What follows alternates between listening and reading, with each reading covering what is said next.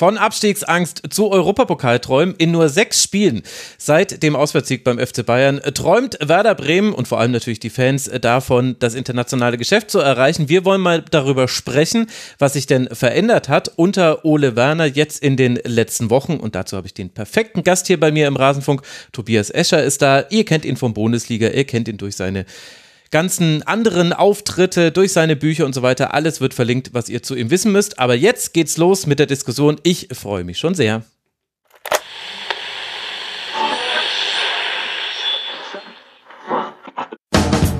Und nun der Rasenfunk. Im Endeffekt ist unsere, unser Thema immer, uns anzugucken, welche Räume sind die Räume, in denen wir durch eine Positionierung Überzahl schaffen können, die Räume versuchen wir möglichst groß zu ziehen durch die Positionierung als ganze Mannschaft. Und dann, wenn wir in diesen Räumen sind, geht es eben darum, einen klaren Tempowechsel hinzubekommen Richtung letztes Drittel. Und das gibt, wie gesagt, meistens das Pressing des Gegners vor. Alles zum letzten Bundesligaspieltag. Ja, da sind wir schon mal hardcore taktisch reingestiegen, aber wenn es mit einem Gast geht, dann mit Tobi.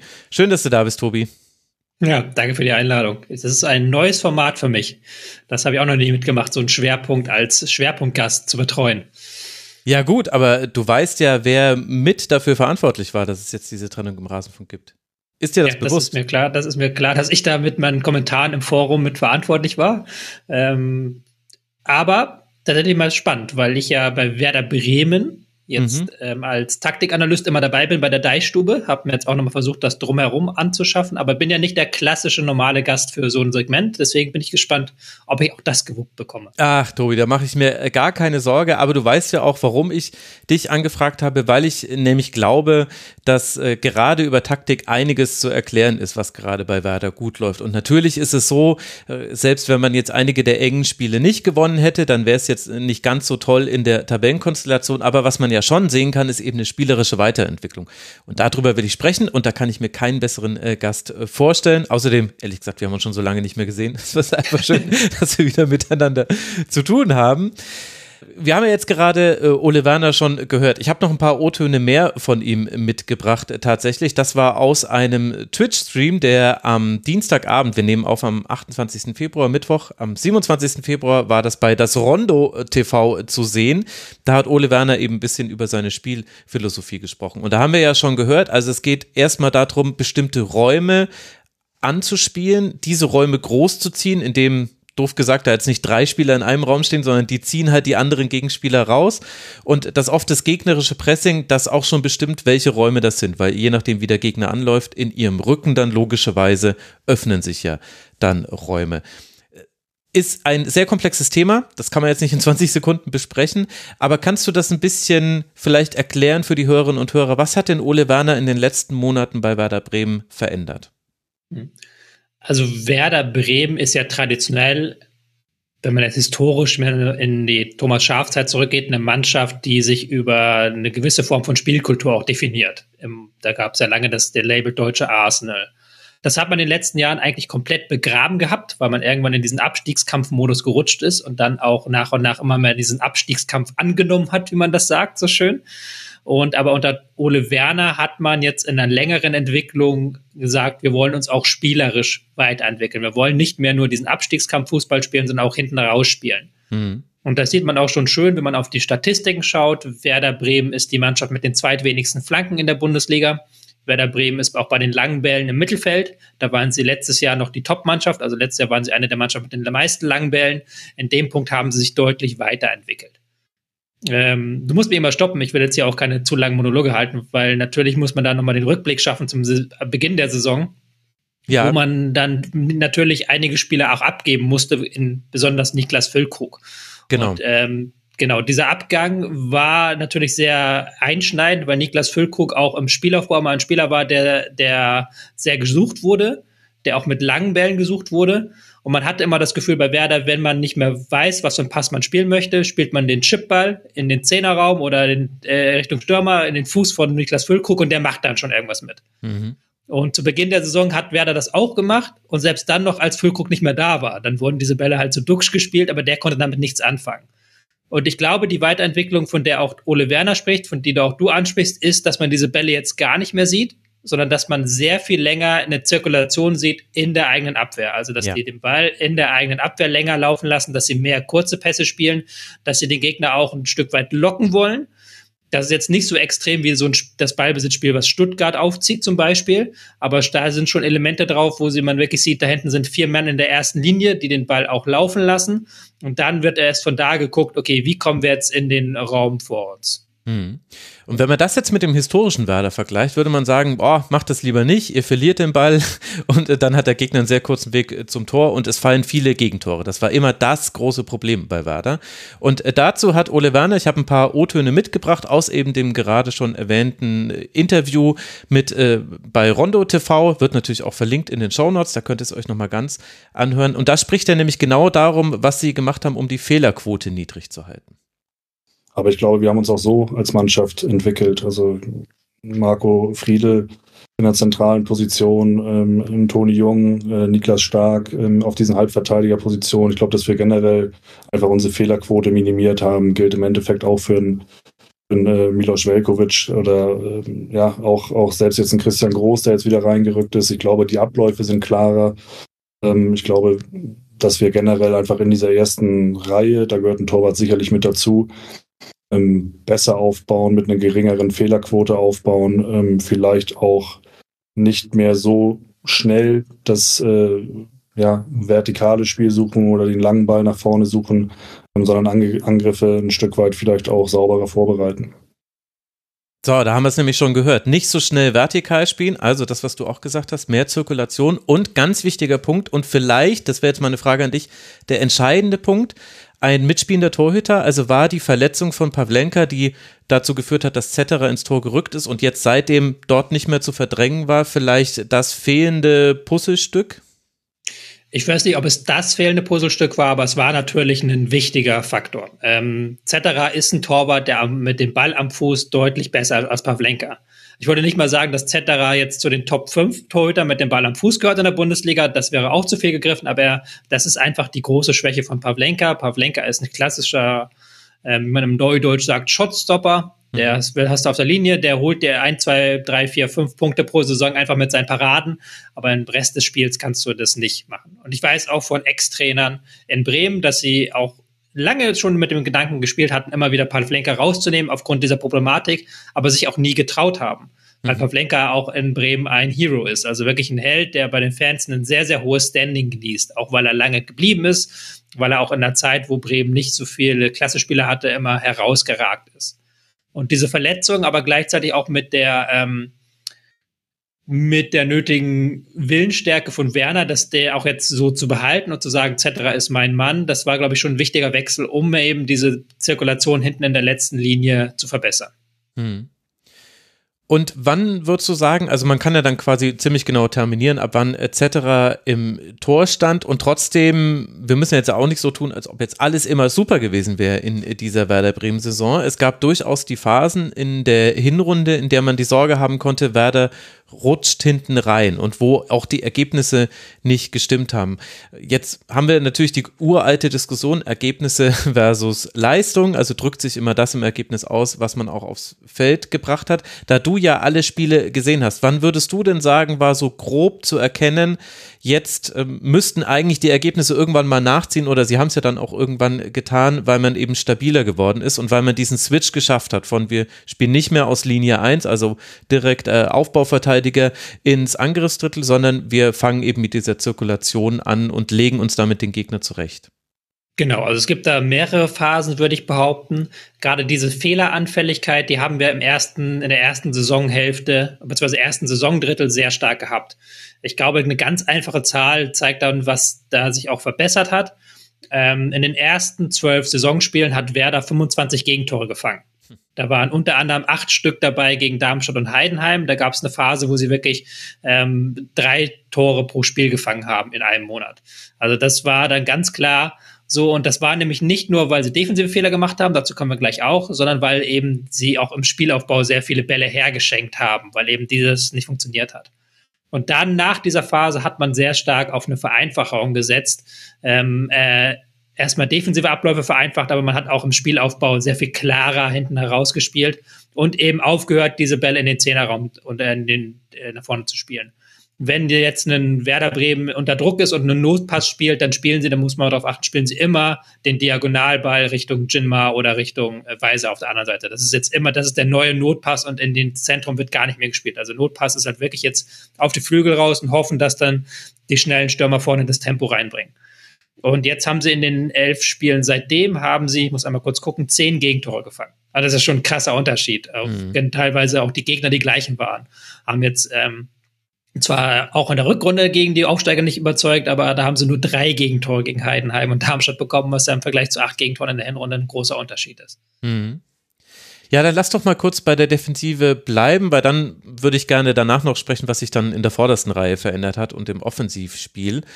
Also Fehlerquote niedriger, das hilft schon mal weniger Gegentreffer zu kassieren, aber du hast ja trotzdem immer wieder Momente, wo du tief verteidigst. Und da hat Werder Bremen traditionell oft individuelle Fehler gehabt, oft auch in der Strafraumverteidigung. Und du konntest es eigentlich selten wirklich auf einzelne Spieler runterbrechen, sondern jeder hat da mal so seinen Fehler mit drin gehabt und auch Pavlenka hat ja, selbst der heilige Pavlenka hat ja hin und wieder mal daneben gegriffen. Woran würdest du das jetzt festmachen, dass die Defensive jetzt dann eben in dieser letzten Phase so viel besser war? Also ja, wie du es gerade schon einmal gesagt hast, sie haben ähm, auch das Trainerteam, wie ich das mitbekommen habe, nach dieser Phase, nach diesen ersten Hinrundenspielen gegen die Aufsteiger, aber auch gegen Leverkusen haben sie auch 3-0, glaube ich, verloren. Da haben sie deutlich gesagt, okay, wir müssen jetzt erstmal defensive Themen priorisieren. Wir müssen mhm. äh, Themen wie Kettenverhalten äh, priorisieren. Wir müssen das Thema Strafraumverteidigung priorisieren. Und im Rondo TV-Interview, das du ja schon hier eingespielt und erwähnt hast, hat Ole Werner auch das als wichtigen Faktor herausgenommen, dass ihre Strafraumverteidigung sehr, sehr viel besser ist. Und ich finde auch ihre normale Verteidigung ist sehr viel besser. Man muss dazu sagen, Werder verteidigt entweder in einem 3-4-3 oder in einem 5-3-2. Das ist immer so ein bisschen abhängig vom Gegner, aber egal welches System sie nehmen, sie sind sehr mannorientiert. Mhm. Also sie äh, verteidigen sehr eng am Mann. Gerade im Mittelfeld wird da häufig Mann gegen Mann gespielt. Und da wird natürlich auch von der Kette verlangt, ähm, nah am Mann zu bleiben, aber auch dann immer wieder die Räume zu schließen. Also wenn du eine Kette hast, äh, Fünferkette hast und dann geht ein Verteidiger raus, müssen die anderen Verteidiger zusammenrücken, um dieses Loch zu schließen, weil sonst spielt der Gegner einen Pass in dieses Loch rein und dann hast du ein Problem. Hm. Und gerade diese Abläufe funktionieren jetzt sehr, sehr viel besser als noch in, äh, zu Beginn der Saison. Und langer Monolog war wieder, aber den muss man einen Namen noch herausgreifen, ist natürlich Senne Linnen mhm. oder Linnen, der am Anfang der Saison gar keine Rolle gespielt hat, neu eingekauft, wurde auch als der neue Sechser präsentiert, vorgestellt, hat dann erstmal aber gar nicht gespielt. Was auch so ein Ole Werner Ding ist, dass er seinen Neuzugängen sehr viel Zeit gibt, also wirklich sehr viel Zeit gibt, sich einzuordnen. Aber jetzt hat er sich eingefunden und ist auch in der Bundesliga einer der Spieler, der die meisten Interceptions hat, also die meisten Pässe abfängt. Da ist er wirklich herausragend in dieser Disziplin, Raumerkennung und das ist, glaube ich, auch so ein wichtiger Faktor, wenn die Spieler vorne alle mannorientiert spielen, dass du dann auch noch einen Spieler hast, der zwar auch nah am Mann ist, aber trotzdem noch dieses Raumdenken hat, Räume zu schließen. Und ich glaube, da ist er ein wichtiger Mann für die defensive Stabilität. Also erstmal Props dafür, dass du einzunorden verwählt hast, äh, gewählt hast als Formulierung. Das passt natürlich ganz perfekt zu Werder Bremen. Haben wir denn damit die uralte Sechser-Diskussion? Ich weiß gar nicht, Tobi, wie lange wir zwei die schon geführt haben im Rasenfunk, dass eben der Sechser fehlt bei Werder, dass das Tempo auf dieser Position fehlt. Ist diese Diskussion jetzt abschließend beendet mit Sendelinen? Ich weiß nicht, ob sie abschließend beendet ist, aber sie ist jetzt erstmal für geraume Zeit beendet, weil er diesen Job wirklich sehr gut macht momentan, weil man nicht mehr einen Christian Groß zum Beispiel da einsetzen muss, ähm, bei allem Respekt für seine Leistungen, aber er ist halt nicht der Sechser, der das Spiel da vorantreibt und weil es auch seinen Mitspielern hilft, weil du einen Stay hast, der auf diese Rolle spielen musste als Sechser, aber eigentlich in seiner Veranlagung eher ein Achter ist und mhm. auch jemand ist, der Mann gegen Mann stark ist, aber der auch nach vorne rücken möchte, der auch so ein bisschen Dynamik ins Spiel reinbringen kann, der auch eine Kopfballstärke hat, die oft unterschätzt wird. So und das ist, glaube ich, das kann er deutlich, deutlich, deutlich besser ausspielen jetzt, da äh, Linnen hinter ihm absichert. Mhm. Und deswegen ist es, glaube ich, das ist so ein richtiger Schlüsselspieler, an dem du auch erklären kannst, warum jetzt diese zweite Saisondrittel deutlich besser war als das erste Saisondrittel bei Werder. Also das ist quasi der Bereich vor der Abwehr und sollte dieser Bereich aber mal freigezogen werden, weil man ja mannbezogen verteidigt, dann kommt jemand aus der Kette raus. Und in der Kette, eigentlich lag schon wieder alles da für eine Werder-Saison, in der man weiter viele Gegentore kassiert und wo wir zwar dann drüber sprechen, ja, Problem war halt auch immer wieder Verletzungen, sie konnten sich nicht einspielen. Also wenn man sich anguckt, die verschiedenen personellen Zusammensetzungen, die waren wieder relativ breit gestreut. Warum hat es dennoch geklappt, eben diese Automatismen, die du ja genannt hast, also dass man dann eben verschiebt und eben Lücken schließt, wenn jemand rausgeht, die äh, umzusetzen? Hat es auch damit zu tun, dass jemand wie Marco Friedl, also der spielt jetzt häufiger im Zentrum als früher noch? Ich weiß nicht, ob das Teil der Erklärung ist oder haben die sich einfach gefunden? Haben die vielleicht, haben da manche Spieler einen Schritt gemacht? Wo würdest du da ansetzen, um das zu erklären? Ja, einerseits haben da sicherlich manche Spieler wie Marco Friedl einen Schritt gemacht, auch nochmal, wie wir es ja schon gesagt haben, die Fehler im Aufbau, aber auch die defensiven Fehler äh, minimiert. Trotzdem muss man jetzt da zum Beispiel sagen, dass sie am Wochenende mit Malatini, Groß und Jung da gespielt haben. Also einmal ein sehr junger Argentinier als rechter Endverteidiger, der neu ist, der die Sprache nicht spricht. Im Mittelfeld Christian Groß, wo man eigentlich so seit Jahren sagt, ja, gut, dass der diese Rolle spielt, aber der ist individuell nicht auf dem allerhöchsten Bundesliga-Niveau. Und Jung, darf man auch nicht vergessen, ist ja auch kein gelernter Innenverteidiger, sondern eigentlich irgendwann mal als Außenverteidiger geholt worden. Mhm. Und trotzdem hattest du gegen Darmstadt eine halbwegs stabile letzte Linie. Also gegen Darmstadt gab es viele Probleme, aber nicht unbedingt diese letzte Linie. Und das zeigt halt, glaube ich, auch schon, dass wenn du auch mit der B-Variante auftrittst und es trotzdem funktioniert, dass du die Abläufe so weit drin hast in der gesamten Mannschaft, dass du da auch Ausfälle verschmerzen kannst. Also das ist dann eher, wie du sagst, wieder ein taktisches Thema und auch ein Thema der ähm, Eingespieltheit, dass da auch die Stabilität, die zum Beispiel in Linden reinbringt, genügt, um auch die, das Ganze drumherum, um sich besser zu machen. Deswegen können sie auch momentan so ein bisschen auch abfangen, dass sie in der Innenverteidigung wirklich aus dem letzten Loch pfeifen und ähm, da wirklich dann ja das aufstellen müssten, was sie eigentlich nicht aufstellen wollen würden. Aber ich glaube, das ist trotzdem so ein wichtiger Faktor, diese Grundstabilität, die sie jetzt gewonnen haben. Mhm. Ja, und dann kommt halt manchmal auch Spielglück mit dazu. Also wir müssen jetzt nicht drüber diskutieren, dass man gegen Darmstadt mit einer etwas sinnigeren Handspielregel 1 zu 2 verloren hätte in letzter Sekunde. Und dann hätten wir vielleicht ein bisschen anders drüber gesprochen. Aber das fand ich sowieso interessant. Das ist die uralte Frage. Äh, Fußball ist ein Ergebnissport und äh, passe ich mich dann den Ergebnissen an oder drücke ich meine Philosophie durch? Und ich fand, da hat Ole Werner was sehr grundsätzlich zugesagt. Und ich glaube, das hilft uns dann auch über die Offensive äh, gleich zu sprechen. Wir hören mal kurz rein. Was man lernen muss und, und was man lernt, ist natürlich, dass man gerade in Momenten, wo es drumherum mal ein bisschen unruhiger wird, ein bisschen lauter wird, dass man ähm, ja, bei allen, die es dann auch manchmal gut meinen mit Ratschlägen, trotzdem sehr genau guckt, welche Anpassungen können wir jetzt vornehmen, welche bringen uns wirklich was, was ist Aktionismus, was verstehen die Spieler, also jetzt gar nicht despektierlich, aber was, was können sie nachvollziehen als Entscheidung, die ich als Trainer treffe, um dahinter zu stehen am Wochenende, ähm, also was hilft uns wirklich? Und das ist, glaube ich, so, oftmals die Schwierigkeit tatsächlich. Ne? Also an dieser Spielidee festhalten, bei allem Lärm drumherum, und die dann trotzdem so anzupassen, dass das noch nachvollziehbar ist für die Spieler. Das ist, glaube ich, eigentlich die ja, schwierigste Aufgabe. So, und in der Defensive, finde ich, haben wir schon ganz gut umrissen, was da passiert ist. Ist auch ehrlicherweise eher unspektakulär, weil es nur zu erkennen ist, wenn man sehr, sehr genaues vergleicht mit früheren Werder-Spielen. Was sich aber am etwas auffälligeren Ende des Feldes geändert hat, ist die Offensive. Und da haben wir gesehen, im letzten Spiel der Rumpfhinrunde, also vor der Winterpause gegen Leipzig. Da haben wir zum ersten Mal eine Dreierkette vorne drin gesehen. Die gab es vorher schon immer mal wieder in Endphasen von Spielen, auch in lustigen personellen Zusammensetzungen, muss man sagen. Aber da war es zum ersten Mal vom Start elf von der Ausstellung hinweg eine Dreierkette, hatte natürlich auch mit Leipzig zu tun, aber das ist ja so einer der größeren Unterschiede, die man sieht. Man sieht jetzt häufiger Werder über viel längere Zeiträume und nicht nur, wenn man zurückliegt und in der Schlussphase mit drei Spitzen vorne drin. Würdest du sagen, das ist die größte Veränderung, die es gerade gibt bei Werder? Ja, das sieht man, wenn man das als größte Veränderung betitelt, sieht man natürlich, dass da wenig Veränderungen sind. Da müssen wir gleich auch nochmal drüber reden. Das ist, das war ja auch in dem Zitat von Ole Werner sehr deutlich anzuhören, was für eine Art Trainer er ist und wer ja über ähm, Prozesse und auch Veränderungen denkt. Aber ja, das war schon etwas, was ähm, Ole Werner in der Hinrunde gesagt hatte und auch in Phasen von Spielen immer wieder ausprobiert wurde, dass sie zu dem 5-3-2 als zusätzliches System noch das 3-4-3 etablieren wollen.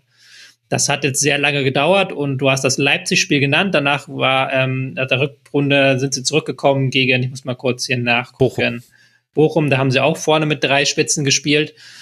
Aber diese Idee, halt vorne ein anderes System zu wählen, eine andere Art zu wählen, die ist geblieben. Und die hast du jetzt nicht nur eben über Schmied, das war auch schon in der letzten Saison manchmal so, dass Schmied nach vorne gerückt ist, da hattest du vorher drei Leute, sondern die hast du auch mit jetzt tatsächlich originär mit drei echten Stürmern, Dux, Boré, Jinma war da ähm, die Wahl, die Qual der Wahl.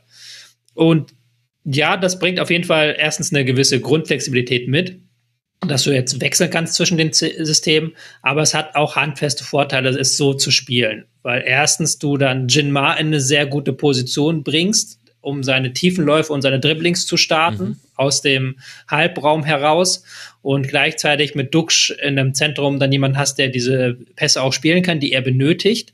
Ähm, du hast mehr Tempo, auch mehr Tiefe im Spiel, als du es früher hattest. Das war ja lange Zeit ein richtiges Problem von Werder, dass sie im letzten Drittel überhaupt keine Tiefe hinbekommen haben. Da war es dann meistens doch Weiser, der, der diese Tiefe als Rechtsverteidiger reinbringen musste. Aber die hast du jetzt mit Jinma auch gegeben und Boré hat dir in seinen Spielen auch ganz gut gebracht, auch wenn der jetzt gerade keine Rolle mehr spielt, auch aufgrund des Wechseltheaters. Ähm, der, das ist, glaube ich, schon so ein gewichtiger Faktor eben. Diese Tiefe, die du jetzt im Spiel hast, dass du ins äh, zweite Drittel kommst, eben durch den ruhigeren Aufbau und dass du von da dann mit Spielverlagerung, mit Diagonalbällen eben die Tiefe attackieren kannst. Hm. Und Ole Werner verrät da jetzt natürlich nicht äh, seine Spielprinzipien. Das macht kein Trainer eigentlich so genau, aber man kann ja gewisse Dinge dann schon erkennen. Also wir wissen jetzt, äh, ruhigerer Aufbau ist es und der Notpass, der geht nicht mehr ins Zentrum, sondern auf den Flügel. Das ist auch insofern wichtig, weil wenn du da den Ball verlierst, du ganz anders das verteidigen kannst. Vor allem verlierst du den Ball oft in Seiten aus. Das ist noch was, was gar nicht so oft äh, besprochen wird, finde ich dass es äh, sehr nützlich ist, wenn der Ballverlust quasi in einem Einwurf mündet, weil du immer ein paar Sekunden Zeit hast, in der Regel dich dann nochmal zu formulieren. Aber das ist ein anderes, nur kleines Nischenthema. Aber was ja auch wichtig ist für Ole Werner, ist eben die Besetzung von Räumen. Ich kann da gleich nochmal einen O-Ton einspielen und äh, dann müssen wir, glaube ich, auch über das Thema Überzahl in bestimmten Regionen sprechen, weil ich habe das Gefühl, auch dafür ist eigentlich die Umstellung auf 3-4-3 besonders gut, dass man das da ziemlich schnell und easy hinbekommt, hätte ich mal gesagt. Bei uns ist es so, dass, dass eigentlich immer die Halbräume zwischen den Linien benannt sind. Also ne, ich glaube, das ist auch jetzt nichts, was, äh, was jetzt wahnsinnig überraschend ist, aber dass wir über klare Räume sprechen, also nicht sagen, wir wollen jetzt äh, in dem und dem oder wir wollen jetzt Marvin Duksch anspielen, sondern wir wollen den und den Raum finden und im Endeffekt ist es dann relativ egal, wer sich in dem Raum aufhält. Und das gibt natürlich ein Stück weit immer auch das Pressing des Gegners vor. Also welche Räume sind die, die ähm, eine Überzahl für uns ermöglichen, welche Räume sind die, die wir dann auch möglichst groß durch die Positionierung der anderen Spieler versuchen zu ziehen. Und in der ersten Reihe ist es natürlich auch so, ähm, wir haben nicht den Ansatz, immer eine Überzahl aufbauen zu müssen, sondern eher den Ansatz, vielleicht auch zu sagen, ähm, man versucht irgendwo im Rücken der Linien des Gegners irgendwo Räume zu öffnen, die man dann eben versucht anzuspielen. Das funktioniert teilweise sogar besser, wenn ein Gegner in Gleichzahl anläuft. Ähm, deshalb gibt es natürlich relativ klare Prinzipien, aber ja, wäre, darüber könnten wir jetzt allein, glaube ich, den ganzen Abend sprechen. Ja, da könnten wir auch einen ganzen Abend mit Ole Werner drüber sprechen. Aber kannst du uns das kurz ein bisschen erklären? Was, was beschreibt denn Ole Werner in diesem O-Ton eigentlich? Eigentlich gar nicht so spektakulär wildes, sondern wirklich, dass man schaut, ähm, wo auf dem Feld kann ich Überzahlen erzielen gegen den verteidigenden Mannschaft und wie muss ich meine Spieler dann auch so positionieren. Da kommt es dann auch gar nicht mehr darauf an, wer in welchem Raum ist, hat er ja auch schon gesagt, sondern wie man diesen Raum attackiert. Und wenn du wer da zuschaust, ist der Raum, wo sie eine Überzahl kreieren, häufig so ein bisschen halb rechts, rechts eher. Mhm. Wenn dann ein Weiser vorrückt, also dass du dann wirklich merkst, sie spielen in der ersten Linie so lange, bis sie eben diesen Raum attackieren können. Und dann wird in diesem Raum Tempo aufgenommen zum Beispiel über Doppelpässe. Also wenn du da eine 2 gegen 1 Überzahl hast, hast du ganz häufig Bewerter, dass Weiser rechts den Ball bekommt, dann sofort den Doppelpass mit Schmied spielt, um halt eben Tempo reinzukommen und diesen Raum dann auszunutzen. Und dann wird geschaut, wer ist auf dem anderen Flügel, wo sind wir da auf dem anderen Flügel besetzt, ähm, wie kommen wir dann wieder hier weg aus diesem Raum. Und das ist so eine ganz interessante Beobachtung, die man bei Werder macht. Werder ist wirklich die Mannschaft mit den zwei wenigsten Flanken. Sie sind, wenn man jetzt die Tendenz betrachtet, auf dem Weg, die Mannschaft mit den wenigsten Flanken zu werden, weil die aktuelle Mannschaft mit den wenigsten Flanken Frankfurt relativ viel flankt zuletzt. Mhm. Ähm, aber trotzdem ist Weiser, glaube ich, der Spieler in der Bundesliga mit den meisten Flankenvorlagen auf Tore. Weil natürlich diese Flanken bei Werder sehr, sehr gut vorbereitet sind einfach. Weil sie die nämlich nicht aus statischen Situationen spielen, sondern weil sie dynamisch versuchen, diese Räume rechts zu öffnen, über diese Überzahl, wie wir es gerade erklärt haben, dann mit Tempo reinkommen und dann mit Tempo die Flanke spielen. Also nicht, wir daddeln uns irgendwie da auf rechts fest und dann kommt die Verlegenheitsflanke, wie du es bei vielen Bundesligisten hast, ja. sondern wirklich diese, diese Tempoaktion da rausspielen möchtest. Was bei Werder dann aber manchmal natürlich auch so den, an schlechten Tagen dann dafür sorgt, dass du eben so eine gewisse, wenn du die Dynamik nicht aufbaust, dann wird dann nochmal hinten rumgespielt oder wird nochmal geguckt, wo nochmal was reißen, dann wird es dann plötzlich sehr undynamisch. Ja, und da gibt's auch so klare Marker. Also Ole Werner hat es äh, zum Beispiel beschrieben. Du hast jetzt gerade den Doppelpass genannt. Oft gibt's auch den Tiefenlauf. Also sprich, der Flügelspieler hat äh, den Ball und dann siehst du Jinma, der sich schon quasi an der Abseitslinie, oft parallel zur Abseitslinie aufstellt, damit er dann quasi tief gehen kann. Und das zweite Muster, das sind jetzt alles keine neuen Erfindungen, aber du siehst es eben viel, viel öfter bei Werder als bei anderen Vereinen ist, gegenläufige Bewegung. Also sprich, dann kommt halt jemand aus, äh, ein Angreifer kommt entgegen, jemand anderes geht in den Raum dahinter. Du stellst eigentlich letztlich die ganze Zeit die gegnerische Abwehr vor Aufgaben. Die, das ist so ein bisschen wie Kopfrechnen und in der Regel können das ja alle. Auf dem Trainingsplatz schaffen es alle, immer die richtige Lösung zu finden in der Bundesliga. Aber du musst es ja nur in zwei, drei Situationen nicht hinbekommen und schon ist Werder Bremen in einer sehr gefährlichen Situation. Und dann kommt man ja dazu, kommt man zum Thema, man hat ja auch gute Abschlussstürmer. Also ich glaube, das darf man jetzt auch nicht komplett vergessen. Wenn jetzt Jinma und Duxch und auch Schmid, wenn die nicht die Tore auffangen würden, die durch Füllkrug unter anderem nach Dortmund gewechselt sind, dann stünde man ja auch nicht so gut da. Also es greift so alles ineinander aktuell, habe ich das Gefühl. Also man sieht gewisse Muster. Wir, wir erkennen auch, dass jemand wie Weiser da eine wichtige Rolle spielt. Das ist jetzt überhaupt nichts Neues, aber ich finde, seine Rolle hat sich ein bisschen verändert. Und dann finde ich eigentlich die interessanteste Position bei Werder Bremen ist also den Sechser, den haben wir schon besprochen, weil der muss nämlich gegen den Ball relativ viel alleine machen, weil oft die Spieler, die neben ihm helfen, wenn sie tief stehen, die sind nämlich ganz weit vorne. Eben Romano spielt, Jens Stay oder eben auch in anderen personellen Konstellationen, aber meistens eigentlich inzwischen die beiden. Und die beiden sind auch dann, an denen kannst du eigentlich immer ganz gut erkennen, was jetzt der Plan ist. Weil je nachdem, wo die hinschieben, da ist quasi der Raum, den man bespielen will, den Ole Werner genannt hat. Welche Rolle spielen die denn im Offensivspiel und hat sich da auch noch mal was verändert? Ich habe das Gefühl, ich kann nicht genauso meinen Finger drauflegen. Ich hätte jetzt mal so als Hypothese reingelegt, es ist manchmal ein bisschen radikaler, weil man eben nicht mehr zwei zur Absicherung hinten lässt, sondern es ist wirklich eigentlich immer nur noch der Sechser und die Kette, die hinten steht. Ist das schon der Unterschied, den Werder da reingebracht hat? Ja, also auf jeden Fall Jens Days Rolle hat sich ganz klar verändert weil er natürlich nicht mehr den Sechser geben muss, sondern sehr viel dynamischer nach vorne startet, wieder so ein bisschen an seine Anfangszeit bei Werder erinnert, stärker in der Rolle, die er spielen darf. Und das ist noch, glaube ich, auch das größte Potenzial, was da ist, diese Rolle von ihm, auch als jemand, der in den Strafraum reinstößt, richtig Gewinn bringt, einzusetzen. Weil das kannst du, glaube ich, noch sehr viel stärker darauf nutzen. Und sie sind dann auch sehr viel ähm, aggressiver am Gegenpressing natürlich unterwegs. Wenn ja. du einen Weiser vorne hast, wenn du einen Stay vorne hast, das ist einfach eine andere Dynamik als mit einem 5-3-2. 5-3-2 ist immer ein sehr schwieriges System auch für Gegenpressing, weil du dann entweder die Achter sehr weit vorne hast, du musst die Flügel sehr weit vorne haben, dann wird es sehr riskant, das macht kaum jemand und dann hast du ansonsten zu wenig Druck, weil du nur zwei Stürmer vorne hast. Ist natürlich im 3-4-3, wenn dann auch noch der eine Achter komplett wahnsinnig vorschiebt und der Rechtsverteidiger sowieso die ganze Zeit eigentlich mehr ein Stürmer ist, ist du bist im Gegenpressing sehr, sehr gut aufgestellt. Das ist, glaube ich, dann der zweite Faktor, der sich dadurch positiv verändert hat. Aber diese Stay-offensive Rolle ist schon eine wichtige Balanceänderung auch im Spiel. Hm. Ja, schon interessant, wie sich äh, Werder verändert hat. Wir haben noch in der Saisonvorschau über Nabi Keita gesprochen.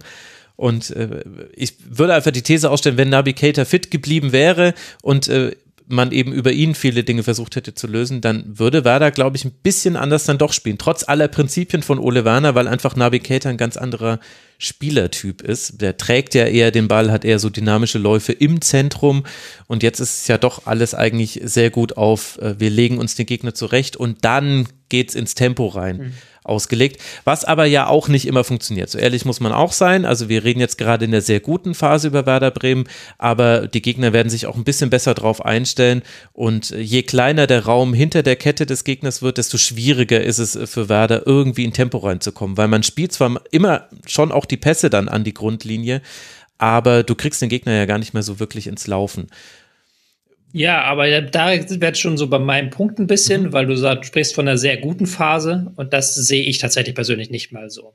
Mhm. Weil ähm, Werder Bremen, wenn ich mir die Spiele angucke, die sie in diesem Jahr gemacht haben, haben sie ein wirklich herausragendes Spiel gemacht, finde ich. Das war gegen Freiburg, wo sie wirklich den Gegner auch dann nach dem ähm, 2-1 komplett die gekillt haben und auch wirklich sehr, sehr gute Angriffe gefahren sind und all das, was wir gerade beschrieben haben, zu sehen war, all diese guten Offensivmechanismen. Aber in den anderen Spielen war das gar nicht unbedingt so. Und wenn du jetzt natürlich diese fragst, wie kann Werder auf Platz 8 kommen? Wieso kann Werder jetzt plötzlich um Europa mitkämpfen, nachdem wir sie noch in der Hinrunde als Abstiegskandidaten mitbetitelt haben? Dann ist das auch ein Spielplan-Ding. Weil sie haben halt ja. gegen, mhm. ja, sie haben halt gegen, ähm, gegen Bayern diesen überraschenden Sieg geholt, der natürlich aber auch immer bei, da müssen auch die Bayern mitspielen, wenn du bei den Bayern ähm, deren Sieg holst. Sie haben gegen Mainz 1 zu 0 gewonnen in einem ähm, Spiel, wo sie wenig Ballbesitz hatten. Sie haben gegen Heidenheim verloren. Sie haben gegen Köln 1 zu 0 gewonnen, auch in einem Spiel, das hektisch war, dass sie auch nicht ohne die Kontrolle bekommen haben, die sie vielleicht haben wollten. Und jetzt eben gegen Darmstadt 1-1. Da war auch vieles dann problematisch, äh, spätestens als Darmstadt auf 4-2-3-1 umgestellt hat. Also da ist es nicht so, dass die jetzt komplett überragenden Fußball spielen und auch die Dinge, die wir gerade nennen, die sind in der Theorie da. Und es ist auch schön, dass es eine Mannschaft gibt, die halt versucht, immer hinten mit Ruhe aufzubauen und dann flach den Ball in den Halbraum zu finden. Aber auch das funktioniert halt in dem, in dem Spiel von Werder bei fünf Versuchen einmal so richtig. Ist immer noch häufiger als bei vielen anderen Teams.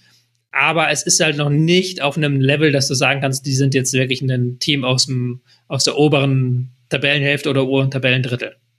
Tobi, wir sind uns zu ähnlich. Du hast mir die Pointe vor weggenommen. Darauf zielte das Ganze, was Werder gut macht, Segment hin. Denn zur Wahrheit gehört ja auch, und das hören nicht alle Werder-Fans gerne. Ich verstehe auch, dass man sich jetzt erstmal darüber freut, dass man ergebnistechnisch so gut dasteht. Aber zur Wahrheit gehören ja auch, wie ich finde, sehr biedere Auswärtsspiele. Also eben das von dir angesprochene 1 zu 0 in Mainz, das von dir angesprochene 1 zu 0 beim ersten FC Köln. Und da müssen wir jetzt gar nicht auf die Heimspiele gucken, die man beide mit 1 zu 2 hätte verlieren können gegen Heidenheim und Darmstadt. Dann hätte man schon wieder, wie in der Hinrunde, gegen beide Aufsteiger verloren. Aber sowohl in Mainz als auch in Köln hat Werder Bremen als Spielansatz meiner Meinung nach verfolgt, ihr macht irgendwann einen Fehler und den werden wir nutzen und ansonsten machen wir jetzt nicht so wahnsinnig viel. Also all die schönen Dinge, die wir besprochen haben, die waren da meiner Meinung nach fast gar nicht zu sehen. Und es war aus neutraler Sicht ernüchternd, möchte ich äh, eigentlich äh, sagen. Kannst du erklären, warum das so war in diesen Spielen? Oder siehst du es anders? Ich glaube, man wollte da auch natürlich von der Unsicherheit des Gegners profitieren. Also mhm. erstens ist ähm, Werner ein sehr vorsichtiger Trainer in allem, was er tut. Um, das äh, hat sich in dieser Verlauf dieser Saison nochmal potenziert, eben nachdem man in der Hinrunde acht Gegentore gegen diese Aufsteiger kassiert hat. Und ja, ich glaube, da wollte man davon profitieren und gleichzeitig auch das Tempo reinbringen, das man hat. Das ist ja auch eine neue Stärke, über die wir jetzt noch gar nicht so geredet haben, dass Werder eigentlich in der letzten Saison überhaupt kein Tempo vorne hatte, sondern mit Dux Füllkrug immer darauf angewiesen war, dass sie die Bälle halten, dass irgendjemand nachrückt, weil sie eben wussten, wir können keinen Gegner das äh, überlaufen. Und das geht jetzt mit Jinma. Also das geht mhm. wirklich, dass du Jinma in die Tiefe schickst. Das geht auch mit Weiser ein Stück weit. Das geht auch mit Schmid. Also jetzt haben sie, sind sie eine deutlich schnellere Mannschaft. Agu haben wir auch noch gar nicht erwähnt, der ja auch defensiv vielleicht defensiv äh, Defizite hat und auch, auch technisch nicht auf dem allerhöchsten Niveau ist, aber er ist sauschnell. Also sie haben jetzt auf jeden Fall Tempo gewonnen. Ich glaube, dieses Tempo wollte man gegen Köln und Mainz auch nutzen. Und dann ist man, glaube ich, auch mit der, als man dann in Führung war, jeweils in diese Rolle auch rein verfallen. Das ist ja das, was vielen Bundesliga-Teams so geht. Wenn sie erstmal in Führung sind, dann verfallen sie automatisch in diese Rolle, Konter spielen zu wollen. Auch wenn sie gar nicht gar kein gutes Konterteam sind, dann wollen sie Konter spielen. Und Werder reiht sich da ein in so eine, so eine große Kaste an Teams in der Bundesliga, wo ich mir mal sage, wenn die, wenn der Ballbesitz zwischen 45 und 55 Prozent ist, Vielleicht bei Werder sogar, wenn sie 55% Ballbesitz haben. Dann fühlen sie sich wohl. Dann heißt das, dass der Gegner mitspielt, dann heißt das, dass der Gegner rausrückt, dass sie Räume attackieren können, dass sie ins Pressing gehen können, dass da eine gewisse Dynamik ist. Aber wenn sie selber 40% Ballbesitz haben oder wenn der Gegner ihnen 60% Ballbesitz aufzwingt, dann fühlen sie sich nicht mehr wohl. Weil dafür sind weder die Abläufe in der Defensive gut genug, noch die Abläufe im Ballbesitzspiel, um einen tiefen Gegner zu knacken. Mhm.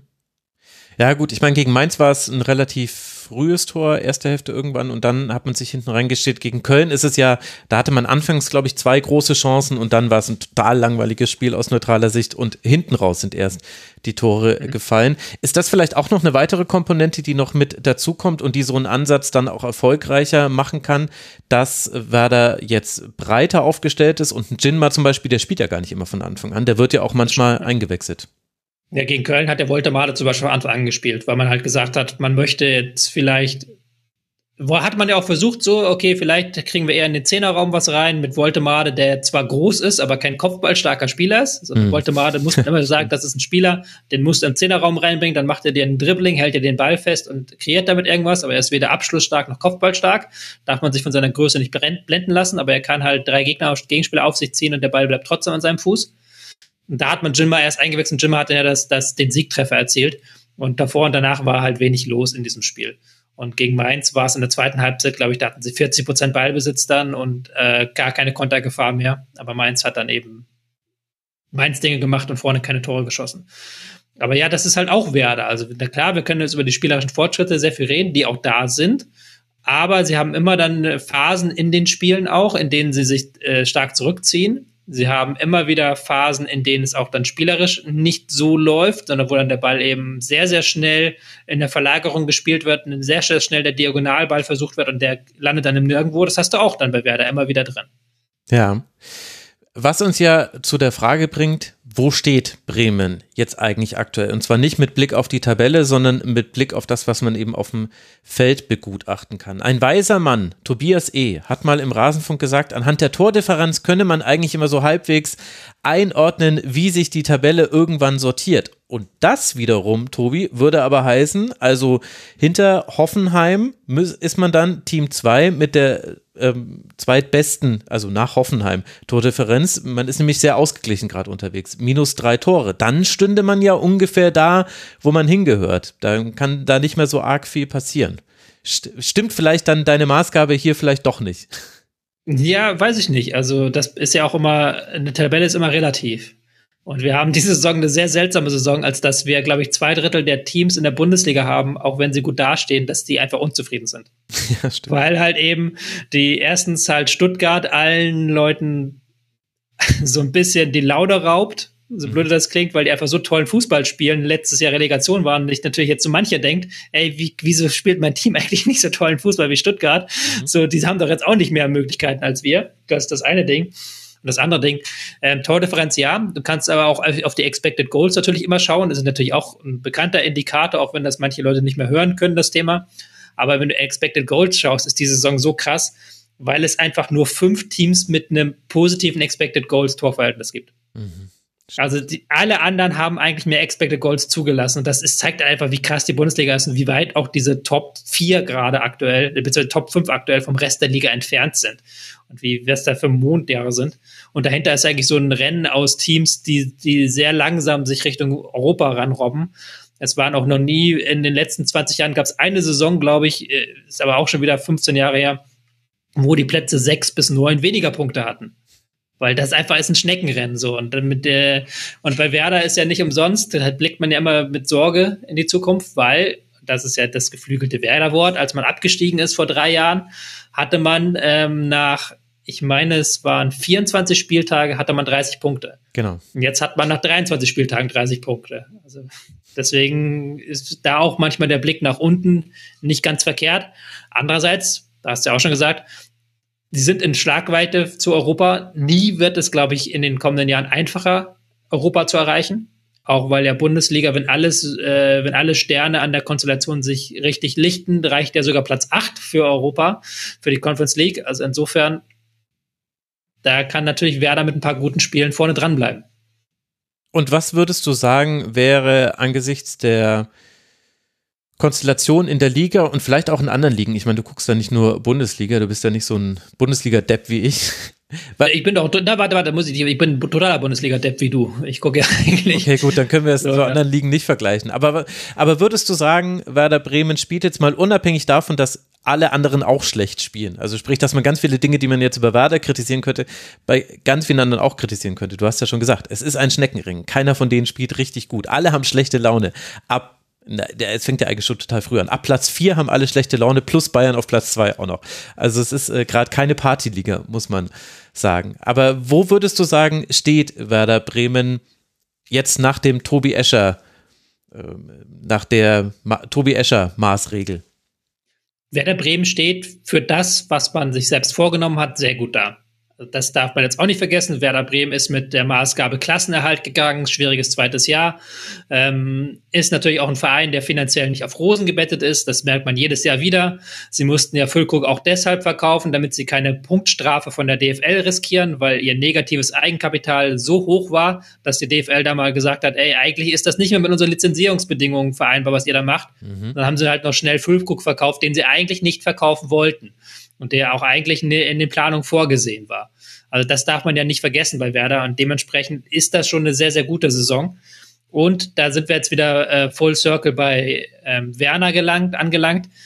Werner ist ein Trainer, der alles sehr langsam macht. Er redet sehr langsam, er, er handelt sehr langsam. Wenn ein neuer Spieler kommt, dann kannst du dir sicher sein, dass der erstmal zehn Wochen Training mitgemacht haben muss, bis der überhaupt in die Startelf rücken darf. Außer er ist ähm, Malatini und da lag es ja an Verletzungen. Da lag es an Verletzung. Ja, das ist dann quasi zum Glück gezwungen, aber auch Malatini hätte sicherlich nicht so schnell gespielt, wenn es nicht gezwungen worden wäre. Linden hat halt wochenlang gebraucht. Jinmar hat auch wochenlang gebraucht, obwohl er eigentlich schon in der Vorbereitung angedeutet hat, wie wichtig er für diese Mannschaft sein kann. Ähm, da hast du halt einen Trainer, der sehr stark auf Abläufe setzt, sehr stark auf Stabilität setzt, der auch sehr stark auf eine kontinuierliche Weiterentwicklung setzt. Und das funktioniert auch momentan sehr gut. Also du merkst, dass diese Mannschaft kontinuierlich im Verlauf der Saison besser geworden ist. Sie haben keine riesigen Sprünge gemacht, wie jetzt zum Beispiel in Augsburg nach dem Trainerwechsel oder wie jetzt in Mainz nach dem aktuellen Trainerwechsel, wo du halt einen sofort den riesigen Sprung erkennst. Nein, es ist halt so, wirklich so, wie Ole Werner redet, ist das so langsam aber sicher kommt man da, da zum Ziel. Und diese Entwicklung hilft ihnen in allen Spielphasen mittlerweile konkurrenzfähig zu sein. Also wirklich, dass du nicht mehr Angst haben musst, wenn der Gegner zu viel Beibesitz hat, dass da irgendjemand Fehler macht. Sie können auch aus dem Spielaufbau heraus zwar nicht zehn Chancen pro Spiel machen, aber zwei, drei Chancen fallen dann immer schon ab. Sie können auch nach dem Konter jetzt mal gefährlich werden. Also ich glaube, diese Stabilität, die auch durch die Kontinuität nach und nach reingekommen ist, die ist sehr, sehr wichtig. Und das ist ja auch der Werner-Weg, der wechselt am wenigsten mit am wenigsten in der Bundesliga von Spiel zu Spiel. Der wechselt am wenigsten in den Spielen. Marvin Dux zum Beispiel spielt seit Wochen Grütze. Für seine Verhältnisse muss man leider wirklich so offen sagen. Und ich bin normalerweise kein Typ, der das so offen sagt, aber bei dem, was er kann und wie er auch technisch brillant ist und was er auch für eine Spielübersicht eigentlich hat, ähm, ist das momentan nichts Gutes. Aber trotzdem hält Werner an ihm fest, weil Werner halt ein Trainer ist, der an den Spielern festhält, was aber auch dann eine gewisse Grundstabilität mit reinbringt die du in so einer Liga, wo ganz viele Teams diese Grundstabilität aktuell einfach nicht haben, dir einen richtigen Vorteil bringt in so mhm. Spielen wie gegen Mainz, wie gegen Köln, dass du da dir dann ein äh, dreckiges 1 zu 0 rauswürgen kannst, das ist schon Faustpfand. Also das heißt, äh, um äh, die Frage dann aber noch abschließend zu beantworten, wo sollte Werder Bremen deiner Meinung nach am Ende in der Tabelle stehen? Richtung 19, 11, glaube ich. Also natürlich, sie müssen jetzt eigentlich die Chance nutzen und angreifen, aber das kann man auch nicht erwarten. So. Und vor allen Dingen der Spielplan spricht dagegen sie. Wir haben ja gerade gesagt, sie haben jetzt alles, was komplett unten ist, weg. Sie haben Köln weg, sie haben Darmstadt weg, sie haben Bochum haben sie schon gespielt, Heidenheim haben sie schon gespielt, ähm, sie haben Mainz gespielt. Da kommen jetzt noch ein paar sehr schwere Spiele auf sie zu. Mhm. Insofern kann das schon sein, dass man, nachdem man das erste Saisondrittel so ein bisschen verhauen hat, das zweite Saisondrittel war jetzt so das Hurra-Drittel und jetzt kommt wieder so ein bisschen das, das jetzt flacht es wieder so ein bisschen ab. Allein durch die Gegner, so ist es ja manchmal in der Bundesliga. Ja, ja, absolut. Und ähm, man äh, lässt sich da ein bisschen manchmal davon wegtragen, wie gut jemand aktuell dasteht und dann rechnet man immer die aktuelle Tabelle weiter in die Zukunft. Dabei funktioniert es ja so nicht. Aber du hast weil du ein gottverdammter Profi bist, Tobi, hast du ja das nächste Thema schon angeteased, nämlich die finanzielle Not, die es bei Werder Bremen jetzt fast schon traditionell gibt aktuell. Also äh, fand das sehr interessant. Ich habe jetzt den, es gibt ja den Double-Podcast äh, zum äh, Werder Double 2004. Da erscheint jede Woche eine Folge und in der aktuellen Folge wird darüber gesprochen, wie man damals äh, sich vom Aufsichtsrat das Okay holen musste, Miro Klose für 5 Millionen Euro von Lautern verpflichten zu können und dass man da einen Finanzierungsplan vorlegen musste und so weiter und so fort. Und ich fand das insofern interessant, weil man auf der einen äh, Seite natürlich dran denkt, meine Güte, jetzt holt euch doch den Klose, ist doch ein super Stürmer, weil wir ja alle wissen, wie er sich noch entwickelt hat und so weiter. Und auf der anderen Seite aber ja genau dieses, dass man das vielleicht dann manchmal zu wenig gemacht hat, Finanzierungspläne vorzulegen, Werder Bremen in ein Gehaltsgefüge reingeschoben hat, was dann, als man die Europapokalplätze und vor allem die Champions League verpasst hat, in den zwei Zehnerjahren das dann zu der finanziellen Notlage geführt hat, die man jetzt hat und die eben dazu geführt hat, dass die eben komplett die Hände gebunden sind. Du musst einen Füllkrug verkaufen, du bekommst eine 2,5 Millionen Strafe der DFL, weil eben dein Eigenkapital zu lange negativ war. Du hast ein Punktverlust droht eben, weil auch die anderen Vereine nicht dafür stimmen. Werder Bremen hat den Antrag gestellt, dass man die Corona-Ausnahme, dass eben aufs Eigenkapital nicht drauf geguckt wird bei der Lizenzierung, dass man die verlängert. Da haben die anderen Vereine gesagt, nein, also muss sich Werder Bremen auch finanziell konsolidieren. Und da ist jetzt aber Bewegung reingekommen, denn es gibt einen Investoreneinstieg und das ganz ohne Tennisbälle und so weiter. Kannst du uns kurz erklären, was da passiert ist? Ja, also du hast es ja gerade schon gesagt, negatives Eigenkapital, 5 Millionen Transfer für Klose. Das ist ja so schon ironisch, wenn du bedenkst, wie sich der Fußball finanziell entwickelt hat, ja. ähm, wie viel mehr man jetzt verdient. Aber ein 5 Millionen Transfer ist für Werder aktuell nicht darstellbar. Mhm. Das, was vor 20 Jahren so darstellbar war, auch, das ist aktuell nicht mehr darstellbar einfach. Also man muss schon bei einem 2 Millionen Transfer wirklich genau hingucken, ob das funktioniert. Und dementsprechend hat man jetzt auch sehr im Hintergrund aktiv nach einem Investor gesucht. Und man hat jetzt auch einen Investor gefunden. Beziehungsweise sind das eigentlich streng genommen acht Investoren, mhm. und die sich aber zusammengeschlossen haben zu einer Gruppe. Diese Gruppe trägt noch keinen Namen, hat noch keinen schlüssigen Namen gefunden. Auf jeden Fall haben wir diese acht Investoren aus der ähm, die haben zusammen eine Kapitalgesellschaft gegründet und möchten mit dieser Kapitalgesellschaft 18 Prozent der Anteile an Werder Bremen kaufen und sind dafür bereit, 38 Millionen Euro zu zahlen. Zu diesen ähm, Investoren zählt neben Figuren aus der Bremer Wirtschaft auch der CFO von Adidas, ähm, jetzt habe ich den Namen, Herr Harm Ohlmeier, mhm. der auch ähm, im Aufsichtsrat schon sitzt und interessanterweise auch Frank Baumann, aktuell noch Geschäftsführer Fußball bei Werder Bremen, aber da scheidet er ja im Sommer aus aus diesem Amt und dann wird er nur noch als Investor tätig sein. Und ähm, auch sehr interessant, dass er da offensichtlich sein eigenes Geld reinsteckt. Mhm. Diese Investoren haben auf jeden Fall 38 Millionen zugesagt. Und der Verein hat aber auch sofort da klargestellt, diese 38 Millionen werden nicht genutzt, um alte Schulden zu tilgen, die werden nicht genutzt, um eine Anleihe abzubezahlen, die man in den zwei, drei Jahren fällig wird. Da hat man ja auch, wie viele andere Bundesligisten, eine Fananleihe aufgegeben, sich beim Fans Geld geliehen und das ist jetzt, muss man wieder zurückzahlen in zwei, drei Jahren. Aber dafür soll es nicht gehen. Das Geld soll wirklich in die Mannschaft gesteckt werden. Das Geld soll ins Nachwuchsleistungszentrum gesteckt werden und auch ein Stück weit in die Frauenmannschaft tatsächlich auch. Aber das ist halt wirklich Geld, damit man auf dem Transfermarkt junge Spieler kaufen kann, damit man in der Jugend ähm, da knatscht und knirrt es ja an allen Ecken, was das NLZ angeht. Das bricht, fällt so halt auseinander, dass man da halt den Sanierungsstau auflösen kann und halt junge Spieler halt dann bekommt, die man später teurer wieder verkaufen kann. Mhm.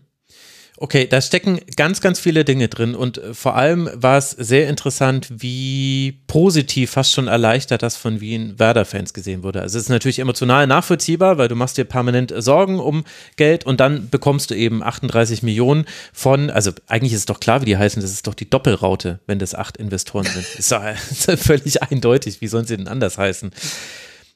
Lass mal kurz bei dem, bei der Verwendung des Geldes bleiben. Also, wenn man Geld in Transfers steckt, dann ist es Hochrisikoanlage. In wenigen Bereichen kann man so viel Geld gewinnen mit Einsatz, aber auch genauso viel Geld verlieren. Frauen ist leider nur ein sehr kleiner Teil, die haben es aber dringend nötig, wenn man sich die Umstände bei Werder Bremen anguckt. Und Nachwuchsleistungszentrum ist ebenso ein wichtiger Aspekt. Wir haben auch schon in der Vergangenheit auch über die Jugendteams von Bremen gesprochen, aber bei diesen letzten beiden Themen, also eben alles, was jetzt nicht mit den Transfers zu tun hat, da geht es auch immer um Infrastruktur. Und da geht es um Dinge, die hat Werder gar nicht in seiner Hand, nämlich die Frage, dürfen wir das NEZ äh, neu bauen, dürfen wir das erweitern, äh, da gibt es verschiedenste Dinge, die dagegen sprechen, haben wir hier im Rasenfunk auch immer mal wieder so mitbegleitet. Ist denn jetzt mit diesem Investoreneinstieg verbunden in der Sache irgendetwas vorangegangen nach dem, was du mitbekommen hast? Oder hofft man da einfach drauf, dass sich da jetzt endlich was löst? Das Problem ist natürlich, dass ähm, dieses, äh, die gesamten Trainingsanlagen von Werder Bremen und auch alles mitten in der Stadt ist und dass alles, was da Neubau oder auch irgendwie ein Ausbau ist, ist muss man mit der Stadt nicht nur abstimmen, sondern auch mit den Anwohnern. Und da wird es dann sehr schnell sehr kritisch. Ähm, das ist ja so ein Riesenproblem bei Werder. Aber zumindest kannst du jetzt sanieren. Also das ist kein Problem, das, was du schon besteht, zu sanieren. Und das ist auch dringend geboten und das wird jetzt auch angegangen. Aber sonst ist das halt ein Thema, wo ich jetzt nichts gehört habe, was auch einfach schwert so. Hm, das zweite ist natürlich, was man mit dem Geld hätte machen können, ist ganz easy Schulden abbauen. Sie haben ja Schulden, sie müssen ja Schulden bedienen, die Anleihen bedienen. Aber da habe ich jetzt auch aus dem Umfeld gehört, auch mit Journalisten, mit denen ich gesprochen habe, dass das natürlich kein Investor mitmacht. Dass kein Investor halt kommt zu einem Verein und sagt, ja, hier habt ihr Geld, Schulden abbauen, sondern dass ja. der Investor ja schon hören möchte, okay, ähm, Positives, macht man hier eine positive Grundstimmung, wie kriegen wir jetzt hier was gedreht? Und das ist, glaube ich, dann das zweite Thema.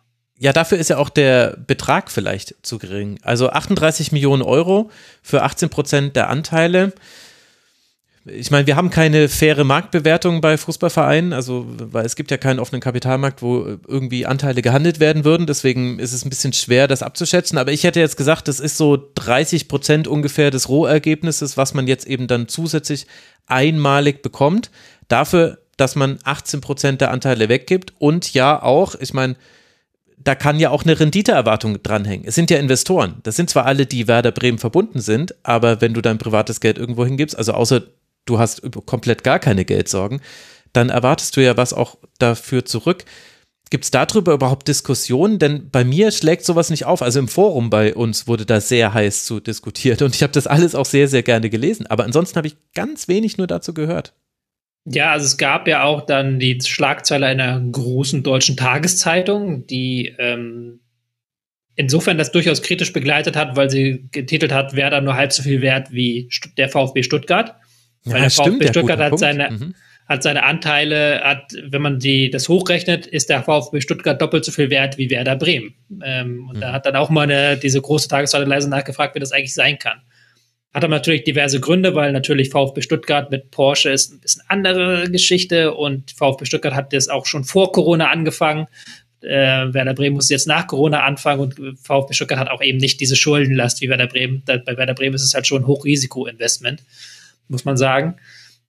Und der Vergleich, glaube ich, ist dann eher das, was Eintracht Frankfurt vor zehn, zwölf Jahren gemacht hat. Mit ihren, ich glaube, heißen ja Freunde der Eintracht, wo ja auch dahinter diverse Gruppierungen auch mittlerweile stehen, die einzelne Dinger, Anteile gekauft haben, die auch gar nicht laut sind und auch gar nicht eine große Renditeerwartung, glaube ich, da mitgebracht haben, sondern wirklich Freunde der Eintracht. Und da dann, so möchte man das hier auch verkauft wissen in Bremen. Und es wirkt auch ein bisschen so, muss ich sagen. Also nach allem, ich habe jetzt noch niemanden gehört, mit dem ich auch gesprochen habe, der gesagt hat, ja, die haben da eine große Renditeerwartung. Sondern es heißt immer, das sind Leute, die wissen, sie investieren hier in einen äh, Geschäftszweig, der keine Rendite abwirft. Mhm. Das tut der Fußball nicht, wenn du nicht gerade wie äh, Abu Dhabi erstmal 500 oder 2 Milliarden, waren es ja, glaube ich, in, in den Verein reinbutterst, dann kriegst du auch nachher keine 2 Milliarden raus, sondern Fußball ist halt, mhm. da kriegst du eigentlich normalerweise kein Geld raus. Und das wissen die wohl alle. Und Werder Bremen hat ja auch da ganz stark immer wieder betont, dass das wirklich nur in den, diesen, hat diese Investoren reingeholt und diese Investoren können das auch nicht einfach so verkaufen, zum Beispiel. Mhm. Sondern wenn sie das erstmal haben sie eine Mindesthaltedauer, da ähm, sie müssen halt mindestens eine bestimmte Anzahl Jahren halten. In meinen Gesprächen habe ich öfter die Zahl zehn Jahre gehört, mhm. auch wenn Werder die nicht offiziell bestätigt hat, aber die müssen wohl zehn Jahre das halten. Das ist das eine. Das zweite ist, selbst wenn sie es vererben, dürfen sie es nur in direkter Linie vererben. Also die dürfen jetzt zum Beispiel mir keine Anteile vererben, sondern sie dürfen es nur in direkter Linie vererben, ansonsten fällt es zurück an Werder Bremen. Ähm, das dritte ist, ähm, sie dürfen es nicht einfach so verkaufen. Also da gibt es dann, wenn sie jetzt diese Anteile verkaufen wollen, ähm, hat erstens Werder Bremen ein Rückkaufrecht. Ähm, das was man sich aber so nicht eine, leisten können wird. Also. Ja, genau, was ja immer so eine Sache ist. Ja, klar, schön, dass du Rückkaufrecht hast, aber wenn der Verein pleite ist und Schulden hat, dann kann er nicht einfach mal so 38 äh, Millionen bezahlen, um mal zurückzukaufen oder halt fünf oder zehn. Ähm, das zweite ist aber, dass man da eine ganz, äh, auch eine Liste hat an Investoren, also an wen, wen das nicht verkauft werden darf. Mhm. Und das darf zum Beispiel auch, ähm, ist nur innerhalb der EU verkauft werden, so wie ich das verstanden habe, äh, nach China äh, oder in die arabischen Staaten gar nicht. Und wenn man die USA verkaufen will, ist da auch nochmal, glaube ich, dann Genehmigungspflicht dabei. Also da hat man sich dann schon so versucht abzusichern, um eben, wie du gerade gesagt hast, diese ganzen Risiken dass da eben Leute kommen, ein bisschen Geld äh, rausholen wollen. Das ist, glaube ich, hier nicht gegeben, sondern hier geht es halt wirklich darum, um Leute, die halt diesem Verein so helfen wollen, die aber natürlich auch dafür gewisses Mitspracherecht haben wollen. Mhm. Also das ist dann wieder die andere Sache. Der Aufsichtsrat wurde jetzt von sieben auf neun Mitglieder vergrößert. Mhm. Ähm, diese neue Gruppierung bekommt sofort zwei Sitze. Ich glaube, sitzen noch ein oder zwei andere, die auch Teil dieser Gruppierung sind, sitzen bereits im Aufsichtsrat. Also die haben jetzt relativ viel Macht auch über dem Aufsichtsrat. Ähm, das ist natürlich dann die andere Sache. Und natürlich wollen die jetzt auch was vorantreiben. Die wollen natürlich auch sagen, wir investieren hier kein Geld, um den Status quo zu wahren oder um Schulden abzubauen, sondern wir wollen halt diesen Verein vorantreiben und da was verändern. Und das finde ich ist nämlich der entscheidende Punkt, weil wir haben das ja eigentlich ganz, ganz selten gesehen, dass ein Investor wirklich Geld rauszieht aus Vereinen. Das hast du in der Premier League und so weiter, hast du diese Fälle ständig. Also es ist ein gutes Argument für 50 plus 1, dass das in Deutschland noch nicht passiert ist. Aber das gibt es hier eigentlich nicht. Aber was wir eben sehr häufig haben, und das ist auch aus allen Perspektiven sehr gut erklärbar, ist eben Mitsprache und Mitbestimmungsrecht. Und natürlich hält sich Werder Bremen da formal am 50 plus 1, aber es gibt eben gewisse Dinge, die auffallen. Zum einen eben wieder, wie oft bei diesen Themen, fehlende Transparenz. Also ja, ich habe auch von diesen zehn Jahren gehört, ich habe aber auch mal von acht Jahren gehört, die man es halten muss. Und genau weiß man es nicht. Und ja, es gibt diese Listen, aber das alles ist nicht einsehbar. Also die Mitglieder können das eigentlich nicht wirklich bewerten, ohne den genauen Sachstand zu kennen. Und das Zweite ist eben genau diese personelle Überschneidung. Also eben, dass du mit Frank Baumann und mit Herrn Ohlmeier eben zwei Menschen hast, die der eine jetzt schon gerade eine Funktion ist, von der er sich dann zwar zurückziehen wird, aber der andere sitzt in dem Aufsichtsrat, der den Einstieg dieser Investoren ja auch bestimmen soll. Und du hast auch gesagt, äh, jetzt gibt es zwei neue Aufsichtsratssitze und wenn man nicht wohlwollend gegenüber den Investoren zählen möchte, dann könnte man ja sagen, ja, jetzt hat man vier von neun auf Investorenseite, wenn es um wichtige Entscheidungen geht. Ist das nicht alles ein bisschen komisch in dem Sinne, dass es ja ganz vielen Dingen widerstrebt, für die Werder Bremen auf anderer Ebene eintritt und wo vor allem auch die Ultras für eintreten? Ja, vor allem die Ultras für eintreten, würde ich sagen. Weil da muss man ja dann auch, glaube ich, nochmal unterscheiden, ähm, zwischen äh, organisierten Fangruppen und übrigen Fangruppen, dass mhm. natürlich da bei den organisierten Fangruppen ein viel größerer Widerstand ist und auch ähm, sehr viel größerer prinzipieller Widerstand. Also da geht es ja dann nicht nur um, da geht es ja gar nicht um die Frage, wer ist der Investor und was macht der Investor, sondern geht es einfach grundsätzlich um die Frage, sollte ein Investor in einem Verein sein? Mhm. Und das ist dann nochmal ein anderes Thema natürlich als die Frage, die du jetzt gestellt hast, wie ist das Prozedere? Und das ist natürlich auch ein sehr, sehr seltsames, was aber ich in dem Sinne würde ich dir widersprechen, dass es nicht, ähm, dass es sehr zu Werder passt. Es ist für mich typisch Werder, weil Werder ist ja, okay. für mich halt mhm. auch dieses äh, sehr, ist so ein Klüngel alles. Also das ist, das, da klüngelt alles mit jedem und da sind seit 20 Jahren sehr stark die ähnlichen Figuren, die da immer wieder auftauchen. Und wenn du halt mal in der Werder-Familie, wie das jetzt schön heißt, bist, dann äh, wirst du da auch, musst du dich schon sehr anstrengen, um da wieder rausgeworfen zu werden. So das dann natürlich jetzt mit einem Baumann da das Geld rein investiert und, und, dann auch über sich selbst richtet, dass dann eben auch der Aufsichtsrat dann da von Leute Geld rein investieren. Das passt einfach zu diesem Verein, wo halt immer da dieselben Leute mitreden. Hm. Und dann wird man, wie sich das verändert bei Werder Bremen, also der Einstieg und diese Millionen äh, das kann man sowieso leider immer erst im Nachhinein so richtig äh, seriös beantworten. Man muss halt genau hingucken. Aber mit dem Thema in der Werder-Suppe oder in der Werder-Familie, framen wir es positiv, aufgenommen zu sein, sind wir ja noch bei einem weiteren Punkt, äh, der sich ergeben hat, nämlich Clemens Fritz. Der soll Nachfolger werden von Frank Baumann als Geschäftsführer Fußball. Und auch hier haben wir keine externe Lösung. Da soll es offenbar durchaus Gespräche gegeben haben mit externen Kandidaten, sondern eben jemand, der eben aus der Familie kommt und jetzt dann befördert wird. Wie wird denn diese Entscheidung aufgenommen im Werder-Umfeld deiner Einschätzung nach? Ja, da gibt es unterschiedliche Stimmen. Ähm, da muss man ja auch nochmal jetzt einen Schritt erstmal zurückgehen, weil das natürlich auch eine Entscheidung ist, die auf langer Hand getroffen wurde. Also mhm. natürlich, Clemens Fritz ist auch seit Jahren in dem Verein, hat irgendwann mal als Praktikant begonnen, hat sich dann hochgearbeitet und wurde natürlich auch ein Stück weit dafür ausgebildet, immer größere Aufgaben zu übernehmen und immer weiter reinzuwachsen, auch in eine operative Rolle. Und nachdem Baumann aufgehört hat, hat, war natürlich der erste Gedanke sofort, okay, dann steigt jetzt Fritz auf. Aber Werder Bremen wollte halt unbedingt diese, ähm, diesem dieser Idee entgegenwirken, dass Fritz auf diesen Job sich gar nicht mehr bewerben müsste, sondern dass das alles schon entschieden ist. Mhm. Und deswegen hat man wirklich im Hintergrund so Hebel in Bewegung gesetzt, um auch noch andere Kandidaten anzusprechen. Also man hat da ein Bewerbungsverfahren in Gang getreten. Man hat dann sogar eine externe Agentur, hat da viel Geld an die bezahlt. Die haben so eine Art Assessment Center gemacht für irgendwelche Kandidaten. Und da gab es dann auch Leute, mit denen man sehr deutlich und sehr weit gesprochen hat. Ein Fall ist ja äh, Andreas Schicker, bei Sturm Graz aktuell unter Vertrag, der da gute Arbeit leistet, der auch deutlich bestätigt hat, ja, ich war sehr weit in Gesprächen mit Werder schon. Mhm. Und jetzt ist natürlich die Frage, okay, man macht da all dieses Ding, man macht da so ein Assessment Center, man zahlt da auch viel Geld, das man eigentlich nicht hat, ja. hat eine externe Berateragentur. Das ist nicht billig. Das kennt jeder, der in der Wirtschaft arbeitet, wie teuer so ein Schnickschnack ist. Da ist dann plötzlich, äh, sind da Kaffeekannen auf der Rechnung, wo du dir denkst, äh, wieso bezahle ich jetzt dafür? Aber ohne jetzt zu sagen, so dass diese Firma keine gute Arbeit leistet. Wahrscheinlich hat sie da gute Arbeit, keine Ahnung, das kann ich nicht beurteilen, aber es ist einfach teuer. So. Ja. Ähm, und all das Ganze hat man gemacht, nur um am Ende da rauszukommen, wo man auch am, am Anfang rauskommen können bei, nämlich, dass Clemens Fritz derjenige ist, der den Job übernimmt. Und da gibt's jetzt unterschiedliche Meinungen, auch unterschiedliche Lesarten. Und auch da muss ich gestehen, da habe ich keine abschließende, kann ich das nicht abschließend beurteilen, dafür bin ich nicht nah genug dran. Es gibt halt wirklich Leute, die sagen, das war halt wirklich nur ein Feigenblatt, dieses ganze mhm. Verfahren, dass man halt wirklich einfach nur nach außen hin Clemens Fritz stärken wollte und sagen wollte, hey, guck mal, wir haben hier dieses Verfahren gemacht, wir haben hier das gemacht und er ist dann trotzdem der beste Kandidat. Es gibt einfach keinen besseren als äh, Clemens Fritz.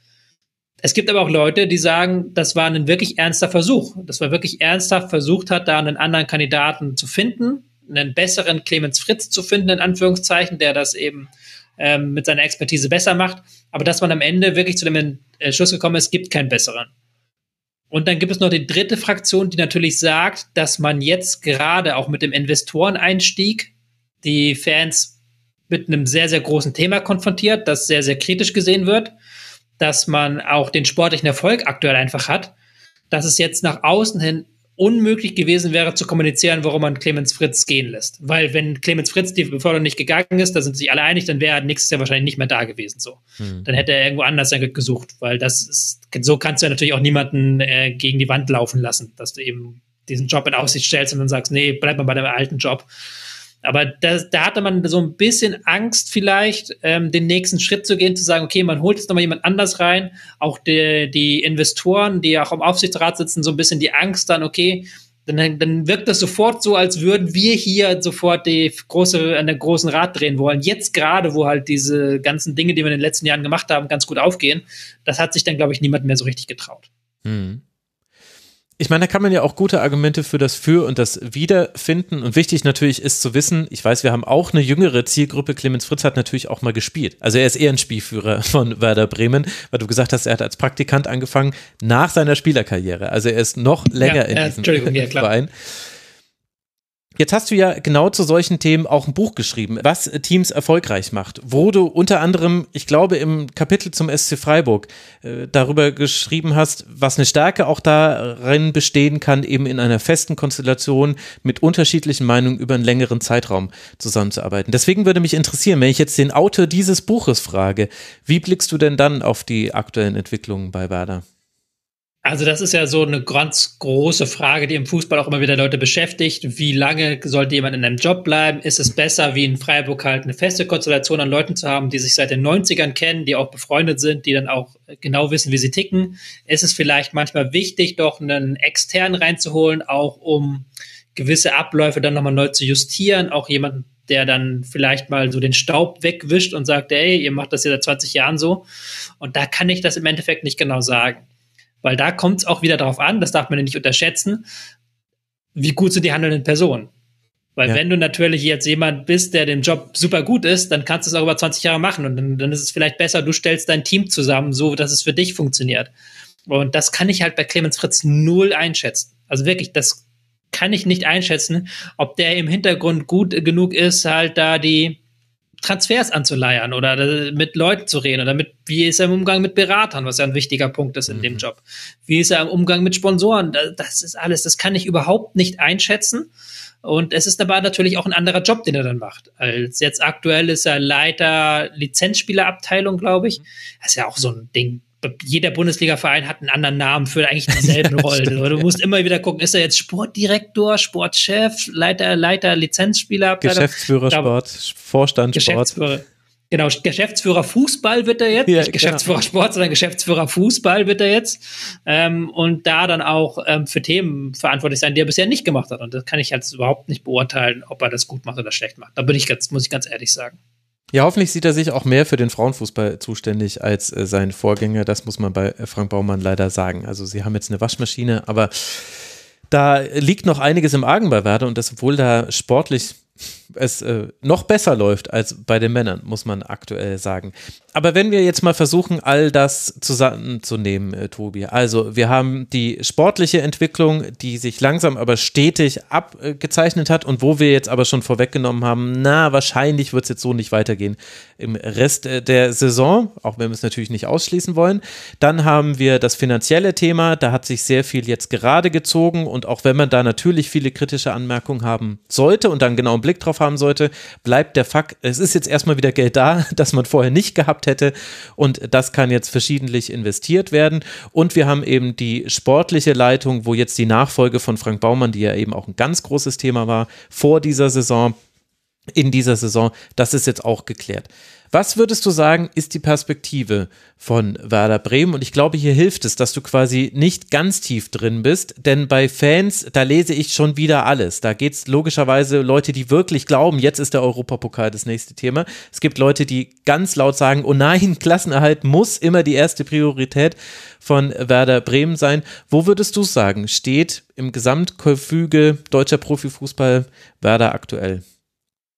Wir sind an einem ganz spannenden Punkt. Also einerseits haben wir genau den richtigen Zeitpunkt erwischt für dieses Special zu Werder Bremen. Andererseits ist das natürlich jetzt ähm, so früh noch in einer Entwicklungsphase, dass man da sehr schwer sagen kann. Weil Werder Bremen, würde ich jetzt sagen, ist so in der Mitte an so einem Scheidepunkt. Mhm. Weil da kommen einfach jetzt aktuell viele Dinge zusammen. Einmal das Sportliche, wo man merkt hat, okay, da gab es eine Weiterentwicklung, aber da gibt es jetzt auch will ich jetzt nicht Ole Werner zu nahe treten, aber er ist jetzt keiner, der die nächste Revolutionsstufe zünden wird, sondern der das kontinuierlich weiterentwickeln muss und diese Saat geht jetzt entweder auf oder sie geht nicht auf. Mhm. Zusammen mit dem Geld, was in den Verein kommen wird, weil ich gehe davon aus, dass der Investoren-Deal durchgewunken wird, da hat man sich zu deutlich halt auch hingelehnt, hat das auch dann, muss man auch ehrlich ihnen zugestehen, zu gut vorbereitet und auch zu gut kommuniziert. Weil man hat man, das hat man wirklich gut gemacht, finde ich. Ähm, auch wenn man jetzt so ein bisschen auf Tauchstation geht wieder, aber ähm, am Anfang hat man es sehr gut kommuniziert. Und das Zusammenspiel halt aus dem mehr Geld, vielleicht schafft man dann noch den Angriff auf Europapokal. Das kann natürlich jetzt ein Wendepunkt für den gesamten Verein sein. Das kann jetzt wirklich der Punkt sein, wo wir vor ein paar Jahren sagen, ey, wir haben damals zusammengesessen, als es für Werder Bremen nach oben ging. Weil natürlich, wenn im richtigen Moment alle die Konstellationen der Sterne zusammenspielen, du kriegst das Europapokalgeld, du hast vielleicht noch einen Spieler, den du für 30 Millionen verkaufen kannst, ist ja bei einem Jin Ma vielleicht mittelfristig nicht unrealistisch. So und dann noch das Investorengeld, dass du dann wirklich so eine Aufwärtsentwicklung startest, wie das halt in Frankfurt ist. Also Frankfurt ist halt der Name, der da immer wieder fällt, sagen, hey, wir haben genau gesehen, was Frankfurt, die haben da auch damit angefangen, dass da Investoren reingekommen sind, dass sie da eine fußballerische Weiterentwicklung gemacht haben und jetzt sind die plötzlich ein Europakandidat, natürlich. Wo sie vor, wo wir vor sechs, sieben Jahren noch waren, das ist ein Abstiegskandidat. Und das ist natürlich das, was man Werder deutlich beobachtet. Ich bin aber als Außenstehender noch etwas skeptisch. Mhm weil das, was Werder Bremen vorhat, ähm, einerseits auf der finanziellen, aber auch auf der transfertechnischen Ebene, das hat jeder vor. Und das klingt auf dem Papier super toll. Wir holen junge Spieler, aber und dann verkaufen wir sie für teures Geld. Aber das versucht derzeit jeder. Und deswegen äh, wird es da irgendwelche Leute geben, bei denen das nicht funktioniert hat. Und auch wenn Werder Bremen mit Johannes Jahns seit diesem Jahr einen neuen Kaderplaner hat, der das auch vorantreibt, das Thema, bleibe ich da noch skeptisch, dass ihnen das gelingt. Und auch sportlich bleibe ich skeptisch, ob da wirklich dann der Europapokal rausspringt oder ob wir nicht im Sommer dann doch wieder an dem Punkt sind, ja, sie sind Zehnter geworden, kommende Saison wird wieder schwierig, weil vielleicht auch aus der zweiten Liga ähm, gute Teams hochkommen, mit äh, vielleicht Hamburger SV, der auch ein bisschen Geld mitbringt. Ähm, dass es dann kommendes Jahr wieder schwierig wird und dass dann plötzlich aus diesem, dieser Aufbruchsstimmung, dieser Effekt, den man jetzt zu kreieren versucht, dass der komplett verpufft und dann auch dadurch jetzt dann eine totale Lethargie einsetzt. Also es kann jetzt von jetzt an in beide Richtungen gehen. Hm. Die Werder Bremen-Fans werden mich äh, dafür hassen, aber zum Glück ist meine Meinung nicht so wohl fundiert wie die zum Beispiel von dir. Du bist halt dann doch noch näher dran, aber ich würde sehr, also ich würde die Chancen ungefähr 80-20 sehen, dass das zweitere Szenario auftritt und dass wir in schon zwei Jahren zurückblicken und sagen, naja, 38 Millionen Euro sind halt einfach nicht viel Geld im Fußball. Das, also ich habe es ja schon versucht, in, in Bezug zum Rohergebnis von Werder zu setzen. Da sind das eben so 30 Prozent mehr. Das ist super. Und das ist quasi eine Europapokalsaison ohne die Ausgaben, die man auch im Europapokal hat. Aber selbst wenn du jetzt, also Conference League, da verdienst du gar nichts. Da darf man sich keine, also was du hast, sind die Heimspiele. Damit verdienst du. Aber ansonsten an den Prämien gar nicht. Das lohnt sich nicht. Und das geht auch ziemlich oft dann in Boni für die Spieler wieder weiter. Also das ist nicht der entsprechende Hebel. Und die anderen Investitionen, die man jetzt tätigt, deren Wirkung würden wir eh erst später sehen. Also der, der einzige Unterschied könnte sein, wenn man jetzt bei zwei Transfers, die man aus diesen Mitteln jetzt dann finanzieren kann, absolut richtig liegt. Und das weißt du eben nicht. Und das gehört eben halt auch zum Ausstieg von Eintracht Frankfurt mit dazu. Das war eine finanzielle Konsolidierung, die aber damit einherging, dass Freddy Bobic mit 2,5 Millionen Euro Spielraum über Laien von Spielern einen sehr, sehr erfolgreichen Kader zusammengestellt hat, der auch sofort Erfolg hatte, weshalb man dann in der nächsten Transferperiode schon ein bisschen mehr Geld hatte, aber immer noch mit vielen Laien operiert hat. Und dann in der darauffolgenden hatte man dann zum ersten Mal so viel Geld, dass man dann auch Spieler fest verpflichten konnte, dass man Laien äh, in äh, äh, Kaufverträge umwandeln konnte und so weiter und so fort. Also auch bei Eintracht Frankfurt mussten alle Dinge zusammenkommen und es hing aber auch wesentlich damit zusammen, dass man aus sportlicher auf der sportlichen Ebene, da hat man sehr, sehr gute Entscheidungen getroffen und da hatte man, so ehrlich muss man sagen, man hatte auch einfach Glück. Es hat einfach auch mit Glück zu tun, ob Spieler bei dir funktionieren. Und dieses Glück versuchen alle herbeizureden und sie versuchen natürlich durch Datenanalyse, Scouting und so weiter quasi die Wahrscheinlichkeit, dass man diesen Glückstreffer hat, zu erhöhen. Und das kann natürlich auch bei Werder Bremen passieren. Es ist aber nicht die Regel. Es ist immer die Ausnahme. Und deswegen, ich bin viel pessimistischer als das Werder Bremen Umfeld. Vielleicht, weil ich noch genauer auch auf die Zahlen der anderen gucke. Und da sehe ich, also wir haben natürlich jetzt nur die Finanzzahlen bis zur Saison 21, 22 aber da ist das Rohrergebnis unter 100 Millionen gerutscht. Das hat natürlich auch mit Corona und so weiter zu tun gehabt noch, aber auch vorher. Also das höchste, was ich hier habe bei mir, waren 150 Millionen Euro Einnahmen, die hatte man in der Saison 18, 19. Und 150 Millionen, das ist absolutes Bundesliga-Mittelfeld. Damit, da, da schreckst du keinen mehr mit ab. Zum Vergleich, Eintracht Frankfurt hatte da dann schon 300 Millionen, das war allerdings auch, äh, hatte mit Verkäufen zu tun. Sie hatten später mal eine Spielzeit mit 146 Millionen. Also Eintracht Frankfurt war auch mal in dieser Region und hat sich jetzt aber kontinuierlich rausgearbeitet. Jetzt sind sie über 310 Millionen aktuell. Ja. Man muss auch dazu sagen, Werder Bremen ist natürlich ein traditionsreicher Verein, der durch die Erfolge der Vergangenheit auch eine gewisse Erwartung weckt ja. an mhm. Fans, so an, damit Fans die Begeisterungsfähigkeit auslösen aber der auch rein wirtschaftlich dann so schnell nicht mehr hinkommen wird. Da muss man ganz ehrlich sein, Bremen ist eine strukturschwache Region. Es ist nicht Frankfurt, äh, auch wenn es Städte von der Größe her vergleichbar sind, aber Frankfurt hat halt einfach eine ganz andere Wirtschaftsstruktur. Da hast du auch ganz andere Gönner, die dann dahinter hinterstehen, hinter diesen Freunden der Eintracht. Da reden wir dann auch über Deutsche Bank und solche Geschichten. Und das hast du in Werder Bremen nicht. Du hast schon alle Sponsoren, die du wirklich in der Region aktivieren kannst. Alle großen Firmen sind bei Werder drin. Mhm. Ähm, Stadion kann nicht mehr viel größer, da ist halt nicht mehr so viel Spielraum im Endeffekt. Da musst du halt dann irgendwie dich äh, glücklich reinkegeln. Was sie noch haben, ist halt eine sehr große Fanszene, die auch außerhalb von Werder Bremen, äh, außerhalb von der Stadt Bremen aktiv ist, weil sie eben diese Erfolge aus der Vergangenheit haben. Aber es ist natürlich ganz schwer für solche Vereine wie Werder Bremen. Und da muss man nämlich nicht immer in diese, äh, aber 50 plus 1 und äh, aber die bösen äh, Plastikvereine. Nee, natürlich, aber weil in Fußball so groß geworden ist, dass auch die wirtschaftlichen Realitäten einfach, die hinter den Vereinen und auch hinter den Städten stecken, immer stärker zum Vorschein kommt. Dass halt eben in Frankfurt nach oben gespült wird, dass halt in Dortmund so nach oben gespült wurde, das hat auch mit den wirtschaftlichen Realitäten in den Regionen zu tun. So, weil Dortmund boomt, Frankfurt boomt total. Also äh, du wohnst ja in München mit äh, Mietpreisen. Ich habe Freunde in Frankfurt, die sind da nicht viel besser dran so. Ja, das Einzige, die da nicht so von diesem Boom profitieren, also die, die gegen diese Tendenz gehen, das sind die Hamburger. Aber das ist wieder ein ganz eigenes Thema. Das ist wirklich ein ganz eigenes Thema. Ja, und das ist so schade, weil das sind so unverrückbare Dinge, an die man nicht ran kann. Also äh, damit hängt ja auch, also es gibt natürlich noch mal ganz, ganz viele andere Einflugschneisen auch, aber warum äh, der ostdeutsche Fußball eben einfach keine so große Rolle spielt, das hängt auch damit zusammen, dass eben durch viele Faktoren, für die zum Teil äh, die die Menschen dort oder zum überwiegenden Teil gar nichts können, das einfach zu einer extrem strukturschwachen Region gemacht wurde. Und das drückt sich dann auch im Fußball aus, aber das ist halt so ein total langweiliger und auch unbefriedigender Befund, weil du kannst es ja nicht verändern. Das ist ja, das, das, das ist aber, ja, das ist dann leider die bittere Realität, aber das will natürlich auch kein Fan hören kein Fan will hören, ja, tut es leid, Bremen ist eine arme Stadt. ja, vor allem, weil das hören sie ja schon seit 30 Jahren. Das kommt halt noch mit dazu. Ja. Also Willy Lemke hat dieses Narrativ so rauf und runter genudelt. Äh, das konnte ich selber nicht mehr hören. In dem äh, Werder-Podcast äh, zur Verpflichtung von Miro Klose hat er das auch wieder erzählt. Und da habe ich, mir, hab ich mich selber schon beim Augenrollen erwischt. Dabei hat er ja völlig recht. Aber man kann sowas nicht ewig hören. Und äh, gleichzeitig äh, wirft es aber nochmal ein anderes Licht darauf, dass Werder das vielleicht auch aus diesen Gründen schon früher erkannt hat, was für eine Schieflage eben sich jetzt dann auch in der Bundesliga äh, abbildet. Und wenn ich darüber nachdenke, also TV-Geldverteilung, Riesenthema, war es auch schon beim letzten Mal, als es verändert wurde. Und da war ja unter anderem Werder Bremen mit dem Team Marktwert oder Team, doch, Marktwert haben sie es genannt, genau, in der Initiative eben hin zu Traditionsvereinen eine Umverteilung hinzubekommen. Natürlich hat man da sehr aus seiner Argumentation heraus argumentiert und man konnte da auch sehr gute Gegenargumente finden. Aber es ist schon interessant. Werder hat schon damals erkannt, in welche Richtung es geht, weil man es am eigenen Leib damals schon hart gespürt hat. Und ich glaube, wenn man jetzt nochmal Team Marktwert probieren würde, man bräuchte einen anderen Namen und das müsste jemand anders initiieren, sonst ist es zu durchsichtig.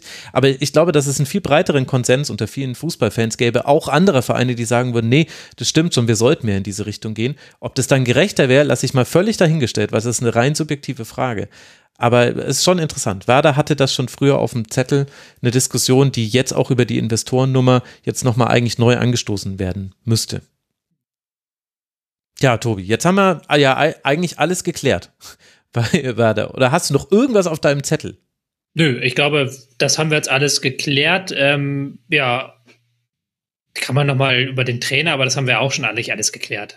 Ole Werner ist ja einfach ein Trainer, der passt halt nach Bremen. Ja, aber wirklich. So, aber ja, mit seiner sehr ruhigen Art.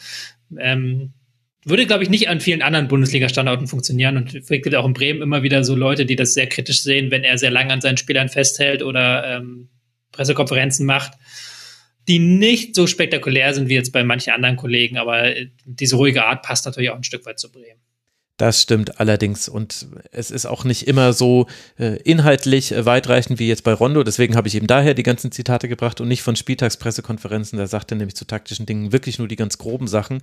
Und den drei Minuten zwölf O-Ton zum Bespielen tiefer Gegner, den habe ich jetzt noch gar nicht abgespielt, Tobi. Aber weißt du was? Den hänge ich einfach hinters Outro. Dann können diejenigen Hörerinnen und Hörer, die es noch interessiert, die können sich dann Ole Werner drei Minuten zwölf dazu anhören, wie man tiefe Gegner bespielt. Wir haben allerdings auch schon die wesentlichen Kernpunkte hier besprochen. Tobi, ich danke dir sehr herzlich, äh, dass du mal in dem Format mitgemacht hast und äh, Quick Reaction ist ja sehr en vogue heutzutage. Wie war's?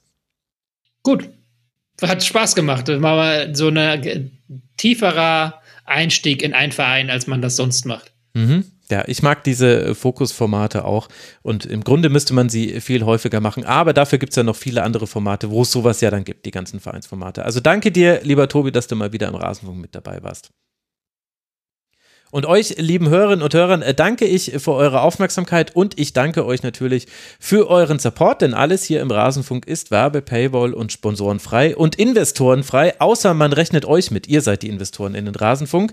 Und in dieser Folge danke ich Timo P., Fabian aus der Elbmarsch, Pau Neu, Dominik Fischer, Cicotti, Adam, Niklas und Le Chef. Sie alle sind auf rasenfunk.de slash supportersclub gegangen, haben uns unterstützt und haben sich dann auch als Unterstützende registriert. Danke für euren Support, tut es ihnen gleich. Bleibt gesund und bis bald hier wieder im Rasenfunk. Ciao. Das war der Rasenfunk. Vielen Dank, dass ihr unsere Stromrechnung bezahlt.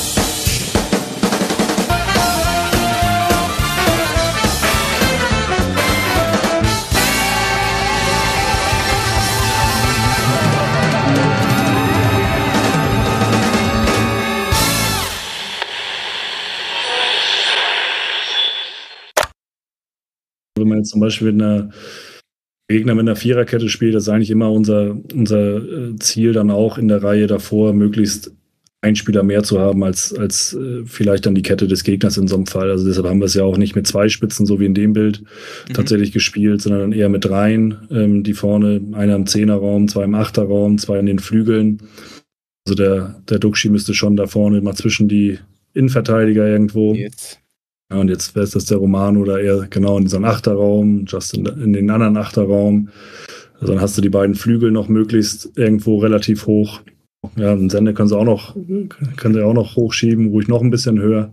Das muss nicht immer so aussehen. Das kann ja auch, wie gesagt, es ist auch mal ein Sechser, zwei Stürmer, Achter. Um, Im Endeffekt, um in, in Prinzipien zu sprechen, losgelöst von Räumen, geht es natürlich gegen kompakten Block eigentlich immer darum, den in eine Bewegung zu bringen, sprich eben im Endeffekt irgendwo in eine Seite reinzuspielen und dann möglichst mit dem Ball, der von außen nach innen kommt, irgendwo einen Tempowechsel drin zu haben und eigentlich dann auch immer auf der Höhe ähm, ja, die Möglichkeit zu haben, Ball kommt von außen nach innen, tiefer Weg hinter die Kette, um dann halt auch die Möglichkeit zu haben, vielleicht trotz des geringen Raums hinter der Kette irgendwo noch tiefer anzuspielen.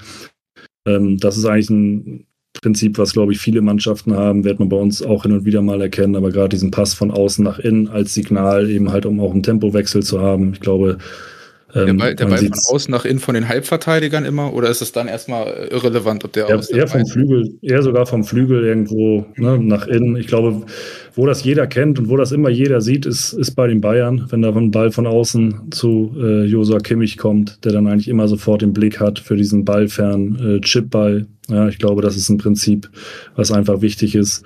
Dann geht es auch immer drum, natürlich Gegenbewegung, Ball am Flügel, dass dann trotzdem irgendwo Tiefe kommt. Also wenn jetzt der Ball beim Mitchell Weiser ist, müsste aus dem Raum im Zentrum sicherlich irgendwo trotzdem ein tiefer Weg kommen, um eine Option an der Linie zu haben oder irgendwo eine Gegenbewegung zu haben. Ich glaube, auch das ist nichts, was wir jetzt so mhm. äh, erfinden. Ähm, und was im letzten Drittel auch immer wichtig ist, und das ist speziell auch das, was wir, haben wir auch nach dem Spiel gesagt, gegen Darmstadt nicht gut gemacht haben, dass man die Angriffe trotzdem gut vorbereitet, weil du häufig nicht mit der ersten Welle oder durch Anspielen von Räumen wahnsinnig viele äh, Chancen erspielst, sondern eigentlich gerade im letzten Drittel häufig in den Momenten, wo du versuchst, tiefer anzuspielen, Bälle verlierst und dann im Gegenpressing du gut bist, in der Restverteidigung gut bist, Bälle zurückgewinnst und dadurch Lücken entstehen.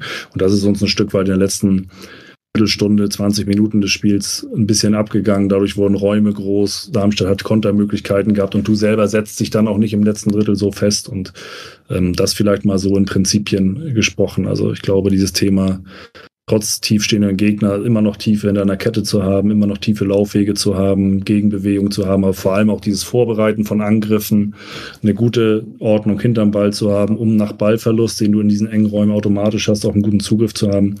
Das ist, glaube ich, äh, einfach wichtig.